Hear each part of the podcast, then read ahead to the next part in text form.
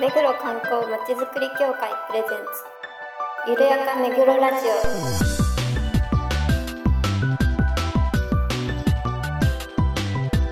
この番組は目黒に関することをゲストを交えてゆるやかにお届けする観光トークバラエティです。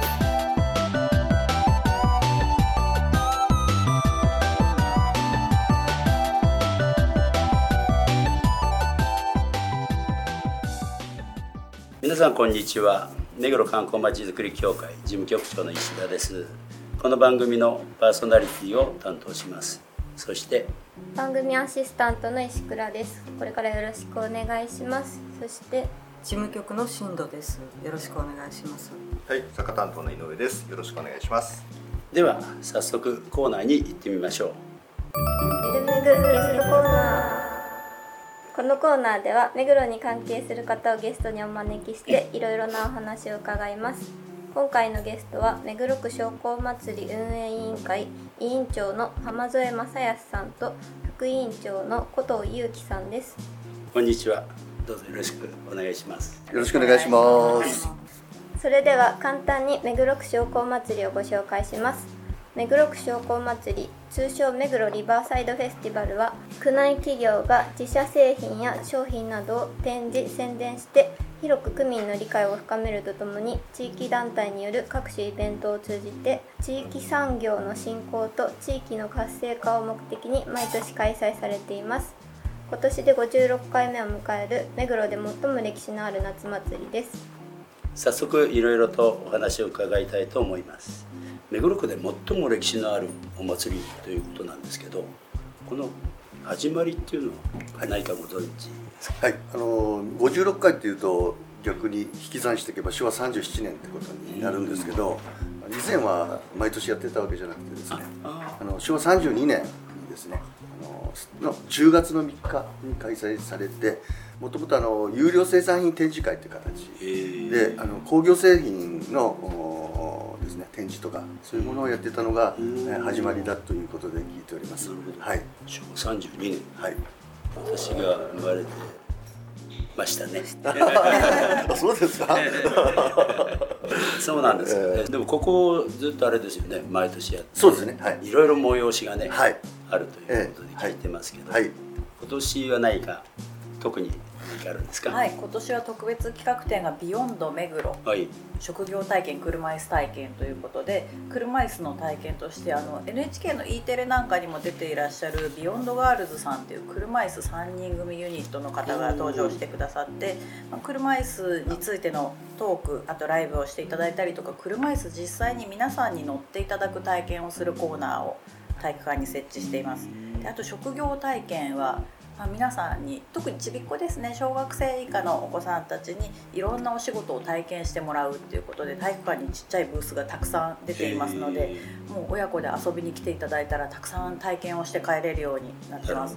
今年はあれです。プロバスケットチームのアースフレンズ東京 Z さんが出てくださるのでええ本物のチアガールの皆さんが見られますよ。あまああの車椅子体験ねあのこの、えーチラシにも出てますけどねチャレンジユニット。はいすごいんですよ。車椅子に乗っている3人組の女性なんですけど皆さん手で運転するサイドカー付きのバイクに乗ってみたりえ？ーパラグライダーで空を飛んでみたり海に潜ってみたり車椅子に乗ってるからできないじゃなくていろんなことができるよっていうことを自分たちで体現されているのへでー非常に面白いと思います。あそれは楽しみですね、はい。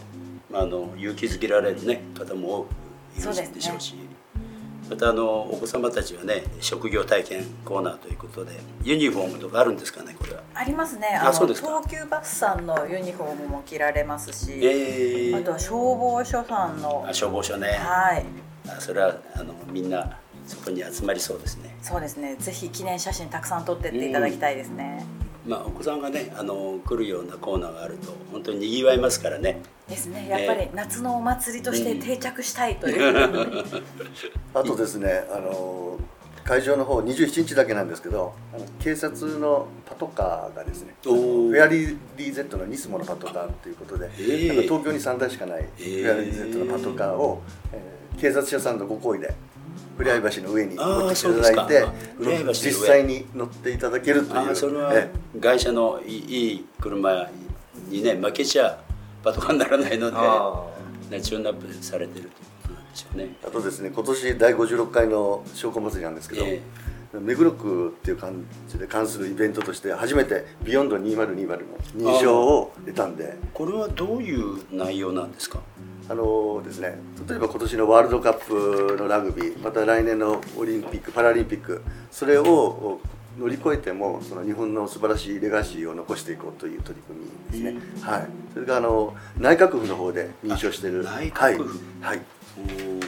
この認証の条件みたいなのはあるんですか？はい、あの細かくはあるんですけど、まあ、車椅子体験じゃないですけどそういう、ええ。あのバリアフリーという観点あとー。それとあの、えー、と国際化って言いますか。うんそこら辺の観点全てを満たさなくてもいいんですけどそういう意識で取り組みましょうということがありますね。ね。はい、あとは日本の文化を残すという取り組みですね。はいあの区民センター完全なねバリアフリーには あなってないのでなかなかうんと思ったんですけど。なかなか難しいと思いますけど、ね。今回ビヨンドの認証も取れてますしビヨンドガールズさんがいらっしゃると、ファンの方も車椅子当事者の方が多いのでなるべく今回は人力を使ってでもバリアフリーにして会場内で不便なく車椅子の方にも楽しんでいただけるようにと思ってしつらえてはいるんですけどあーなるほど。はい。まあ、初めてのことなので、うんいろいろ工夫しながらやっていきたいなと思ってます。そうか確かにあの体育館に行くにはねあのスロープがそうですね。ありますからね、はい。あの押して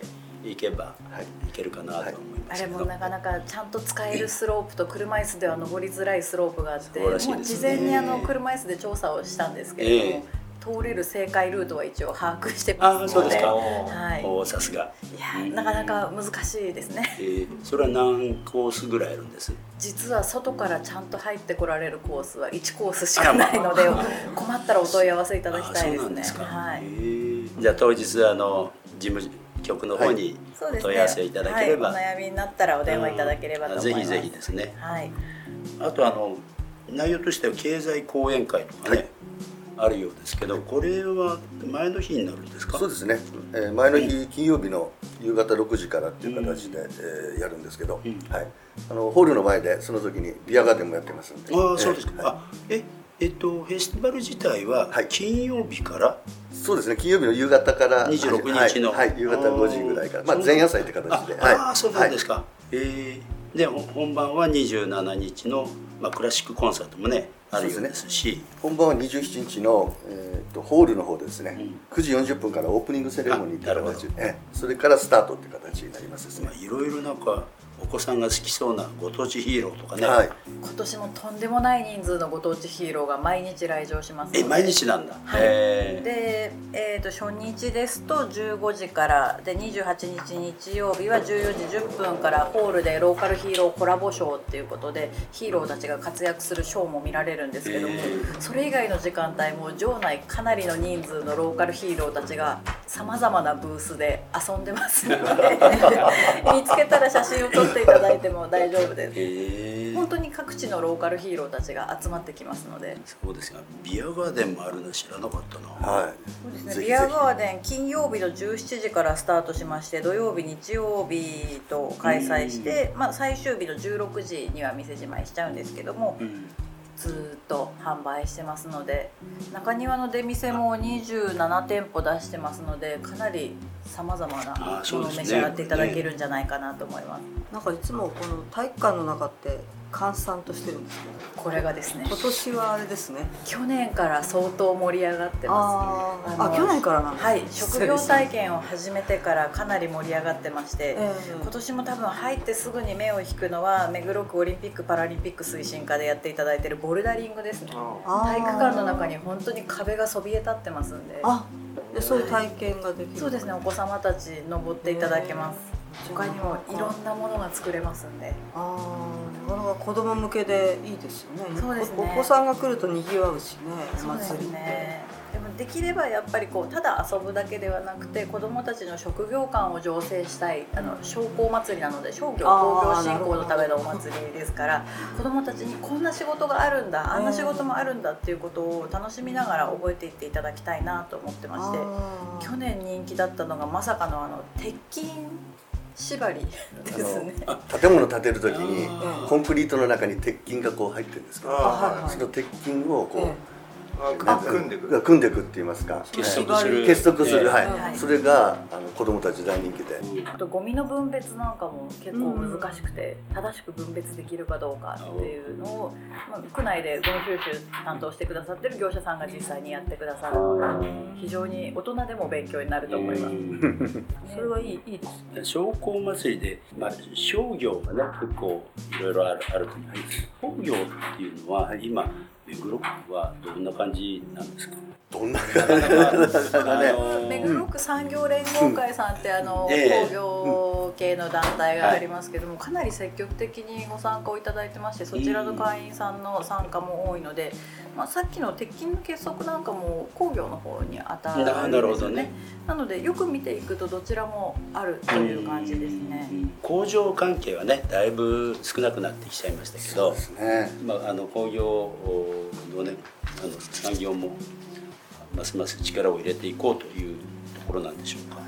そうですね、まあ、新しい時代の工業の形っていうのをうん皆さん模索されているようなので、まあ、そういったものをちょっとずつでも見ていただいてこう未来の形が見えてくるといいのかなというふうに思ってます、まあ、物を作るって言っても、ね、いろんな作り方がありますし今回の車椅子体験も私たちとしては福祉というよりは多様な働き方とかダイバーシティの方を意識しているので。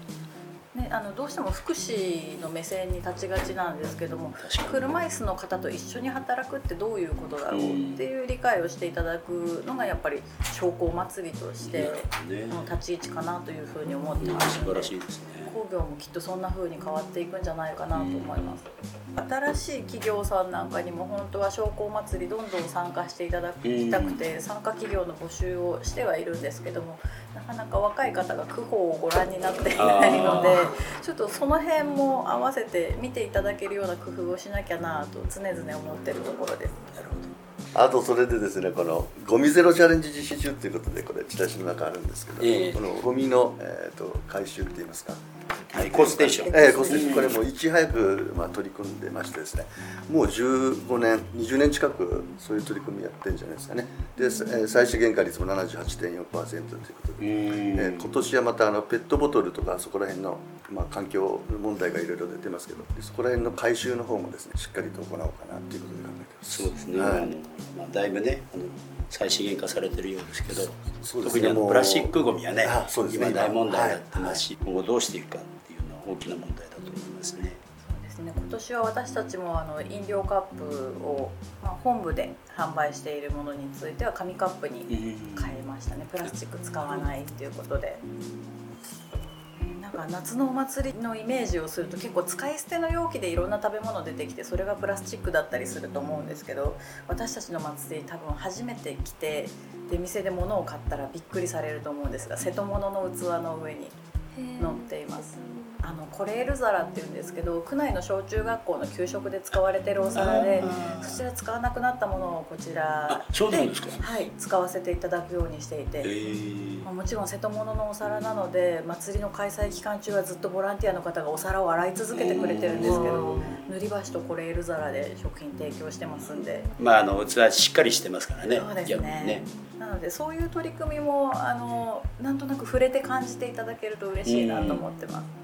話が変わりますけどあの委員長は普段は別のね一年中一日委員長やってるわけで いやあの実際ですねね。このネーミングが目黒区書庫祭りっていうことなんで、え書庫会議所の方ですかっていうことでよく間違われてて、そういう意味でもちょっと最近名刺の方下に会社名入れさせてもらったりとかして、あのこういう、まあ、民間のボランティアって言いますか、そういう有志でやってますっていうことをちょっと、うんそうですね。話ね、私はあのずっと昔から 私もあの技術職だったので、えーあのいろいろお世話になったりしましたけど、はい。はい。古いお付き合いなんですか？まああれ何年ぐらいからです？割によよよそよそしい感じで喋ってないいやいやいやいや。30年前ぐらいの話じゃないですかそうですよそうそうそうそうなんです。けどええ。ええちょっと私が56回の年齢がちょっと56歳なんで。あそうなんですか。ええ昭和37年生まれなんで、ええ松井と一緒にこう生まれてきたみたいなそんな大げさなことは言えない。言い方言います。けどもうちょうど私本当会社入ってすぐの頃石田さんにお世話になってそうです、はいえど。こ一緒にやりました会社名全然言わないです あよそう山添伝説あいやいやいやね結構です結構。おですー。結構です山添伝説株式会社ねで。電電気工事の方で。いろいろとですねまさかこういう機会でお会いできるとは本当ですよね。えもう何年かやられてます？ええっと去年も。3年半あそうですか。ね今年で4回目の本舞台っていう話になるのかななんて思ってますね、はい。あじゃあもう慣れたもんで。いやいやいやいやなんですかね。もうそうですね。慣れたもんでっていうよりこう1年の生活サイクルにあってきたはい。あなるほどね。なっありましてですね。そうするともうあれですね。自分ご自身のやりたいことを実現できるぐらいの時実際ですねあの私そういうものを作るとか絵を描いたりっていうかそういう想像するものが全くダメで あの隣にいる後藤さんとかあと運営員のみんなが多分目黒じゃ一番平均年齢若いんじゃないですかね。こういう組織の中じゃ。多なんで分こういう組織で毎年子供が生まれる委員会ってないと思います。あええそれはすごいですね。毎年誰かが赤ちゃんを抱えてやってます。あそうですか。はいなんでこうそそれでみんながこう発想力豊かな方ばっかりなんで、え逆に何をしようかっていうことをの会議の中で揉めたりするような。はいはい。なるほど、はい。えその実行委員会？運営委員会ってあ方ね。運営委員会。のその若い方たちってのはどうやって入っていらっしゃるんですか、もともとはですねあの講演団体こちらありますけどいろいろとあの商店街連合会とか産業連合会、はえー商工会議所法人会、え青色振興会新金協議会とかええ目黒建設防災協議会とかあります。けど、こちらから各2名ずつ出して運営委員会を作ろうということでええ始まっておるんですけど、ええ今はなかなかそこから逆に広がってきて一般の会社の方も、あはい、そうなんですか。一緒にやってるっていう形で、はい、私も初めあの目黒建設業防災連絡協議会からのそうですね。はい、あの派遣っていう形でやったのが第37回か38回だったんでもう18年ぐらい、えーずっとお手伝いは、えーさせてもらってます。はい、でもそうやって若い方がね入るとはい。本当にいいですはい、よね、はい、え小藤さんはいつ頃からはい関わってらっしゃる私多分今40回10 40そう回ぐらい。ですね15年目ぐらいになるかなと思います、そうですか。そんなになので当時はまだ20代前半の俺高校生じゃなかった。ちょやめてくださ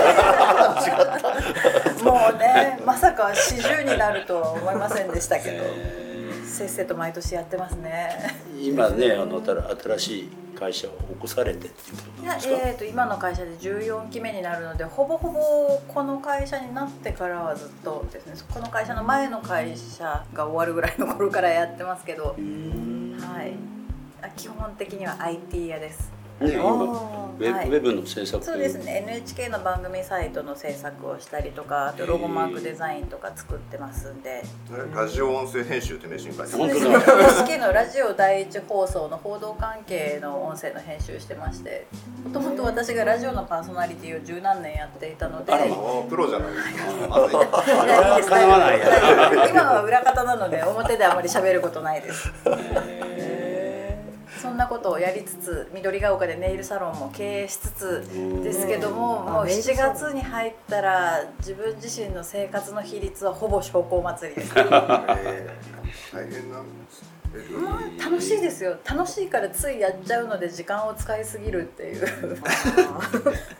浜添さんね今微妙な表情されました大変ですか？ちょっと委員長。楽しいですっていうのもねなかなかね。えでも楽しいからもっと運営に来たらいいじゃないですか。確かにね。1年間運営に携わってくると本当にみんなが仲良くなってうん。一つのチームになってまた浜添委員長がうまくみんなをまとめてくれるので。ねお人柄ですよね、ですね。なのでお仕事のやり取りなんかも中で発生しますしうん。本当に人脈も広がってなおかつ皆さんに喜んでいただけるのでいいボランティアだと思います。あとですねあのここのとこボランティアの方がすごく多くて、あの都立駒場高校とか、えー杉野服飾大学とか、うんうんうん。時山津学園。あとは目黒日大さん、うんうんうん。日大目黒っていうんですか、はいはいはい。が入ってましてであの土曜日70名日曜日70名とあそんな感じで。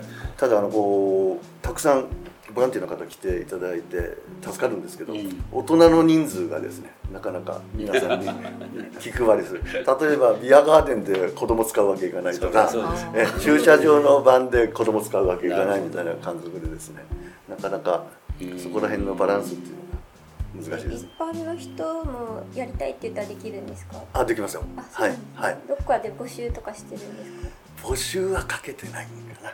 そうです。ねうんあんまり大自っぴににはやって来るのをないんですけど待つって感じですなか、うん。なるほとりあえず身辺調査から。は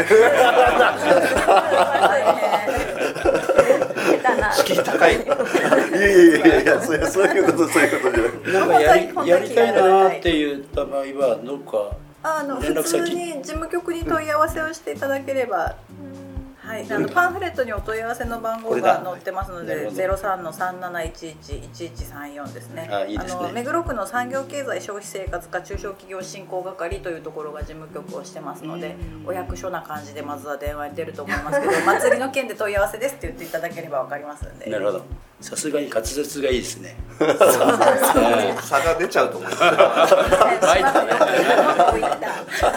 今日はあの声でガラガラだし私。朝の3キロぐらい歩いてきたんですよ。今日ね電車ちょっとそう電車止まっちゃってて。止まってましたよね。声もすいません。あのお聞き苦しいでしょうけれども。今回はまあしょうがないとして。まあお聞きくださいませ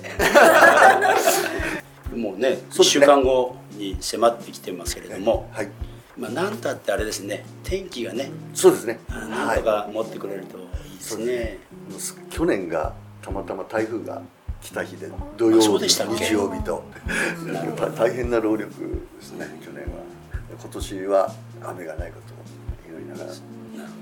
えー最後ですけれどもあの何かここで委員長から。ぜひこれは言っておきたいっていうのがあれば。先ほども言いましたけど私ちょっと物事を作ったりお話しすることがなかなかできないタイプでございまして ですね。あの琴君長の方に振りたいと思うんですけどよろしいですか？そんなそんなふりですか？はい、大人も子供も楽しんでいただける目黒の夏祭りにしたいなということで毎年やらせていただいてますので本当の目的は目黒区の商業工業振興なんですけどまずは固いことを考えず一度ご来場いただいて中でさまざまなブースにこう足を運んでいただければいいなと思ってます。えー、と第56回目黒区商工祭り目黒リバーサイドフェスティバル2019は目黒区民センターで7月の27日土曜日28日日曜日の10時から17時に開催を予定しております。前夜祭が26日金曜日の18時から経済講演会同じく目黒区民センターホールですね。で、えー27日土曜日は9時40分からホールでオープニングセレモニーをしておりますのでもし早くからお越しいただける方はその時間からご覧いただけると Z ガールズによるチアリーディングのパフォーマンスからスタートしますので楽しくご覧いただけると思います。なるほど Z ガールズアースフレンズ東京 Z のはい、そうですそうです。Z ガールズバスケですね。ットチームのうん Z ガールズさんと、あとバスケの選手の皆さんもいらっしゃるそうなので。あ、そうですか、はい。じゃあそれを楽しみにしておりましょう。ぜひご来場ください。はい。本日はどうもお忙しい中ありがとうございました。どうもありがとうございました。すみませんあの電車が遅れてあの お待たせしちゃいまして。ありがとうございました。どうもありがとうございました。ぜひよろしくええ。よろしくお願いいたします。ありがとうございましたでは次のコーナーに行きましょう。ゆるめぐイベントレポー裏返ったぞ声が裏返ったト今日は私も喉の調子悪い今回は初回ゲストの目黒区美術館山田さんにご紹介いただいた展覧会大田喜次郎と藤井浩二日本の光を追い求めた画家と建築家の内覧会に行ってきました。それではお聞きください。見てない人も分かるように言わないあそんな感じなんですか？ここまず入るとこういうのが今ここで。へえ。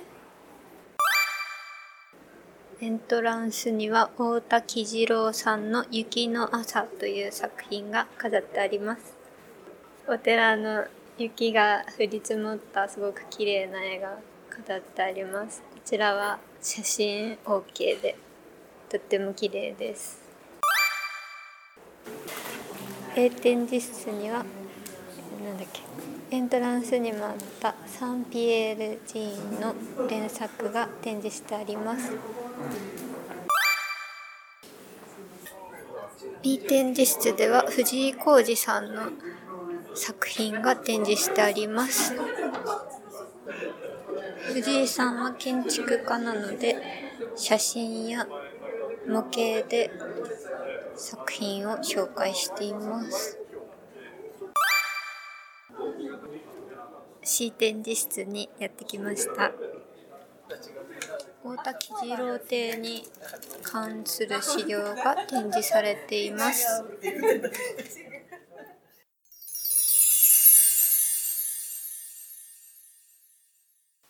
先ほど山田さんにもお会いすることができました。非常に見応えのある企画展でした。皆さんもぜひ足を運んでみてください。以上初めての目黒区美術館リポートでした。はい。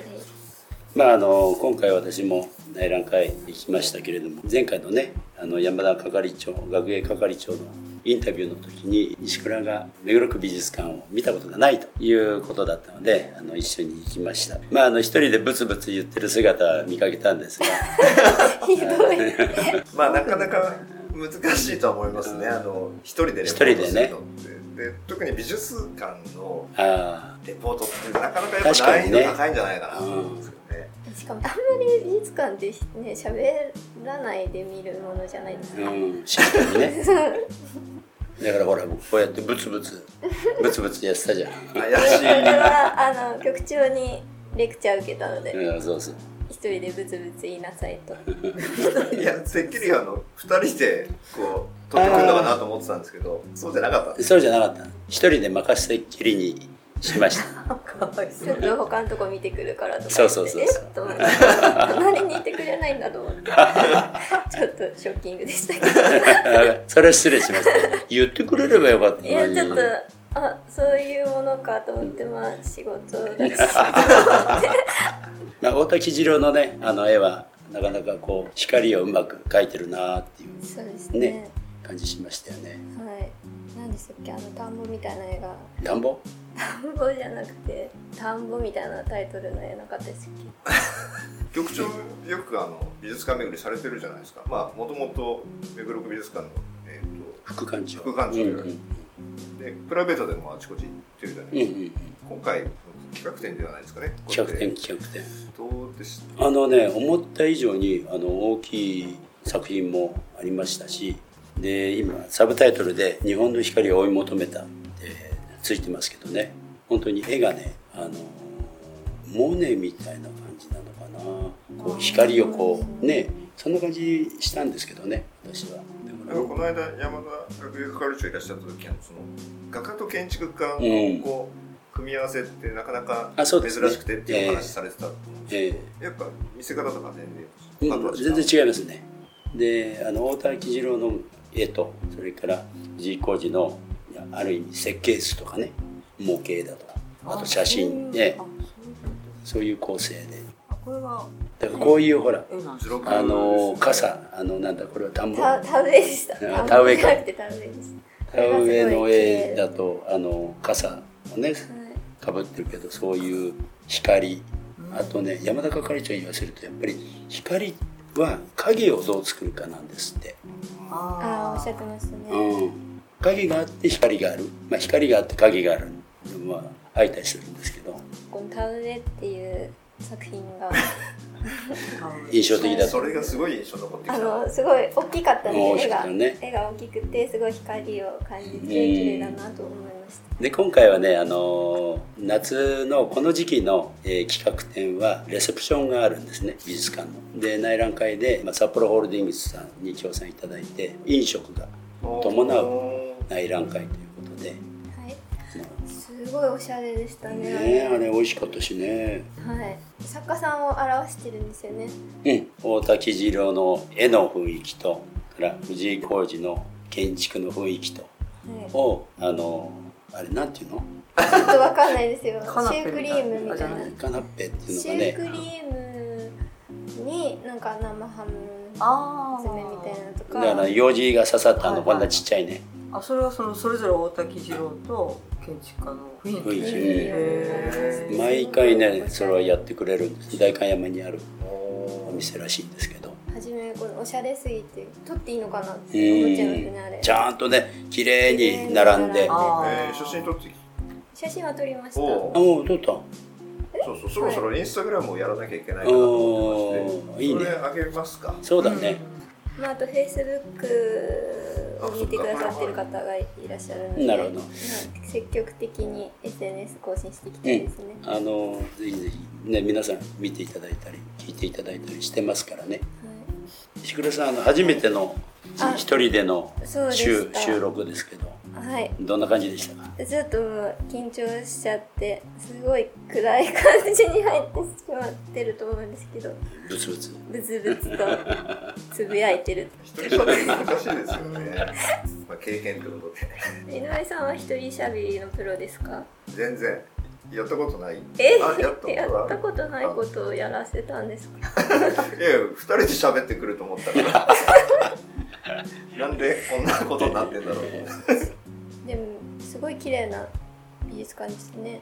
ありがとうございます。まあぜひねあの区民の皆さん皆さんにもねはい。見ていただきたいのではい。足をお運びくださいませ。はい。よろしくお願いします。お疲れ様でしたえー今日はあの目黒区商工祭りの委員長と副委員長においでいただきましたがたはい。いかがでしたかね？そうですね。あのステージイベントがすごく楽しそうなものばかりで。あとオープニングでね Z Z ガールズさん、はい、さんチアパフォーマンスもすごく楽しみですし、これはあれですかね。ホームページとかを見れば詳しい。多分あれ出てるでしょあれがあるんですよね。ね。はい、ろんな方に来ていただければと思いますね、はい。まああのお二方もね楽しそうにやってましたんでいいお祭りになると思います。あの期待したいと思います。目黒区商工祭りリバーサイドフェスティバル7月2728でえー開催ということですので楽しみにしたいと思います。番組では皆さんのご感想ご要望をお待ちしています。メールアドレスイルメグアットマーク目黒観光 .com までお送りください。それではまた次回まで。さようなら。さよなら。ありがとうございました。また聞いてくださいね。緩やかだな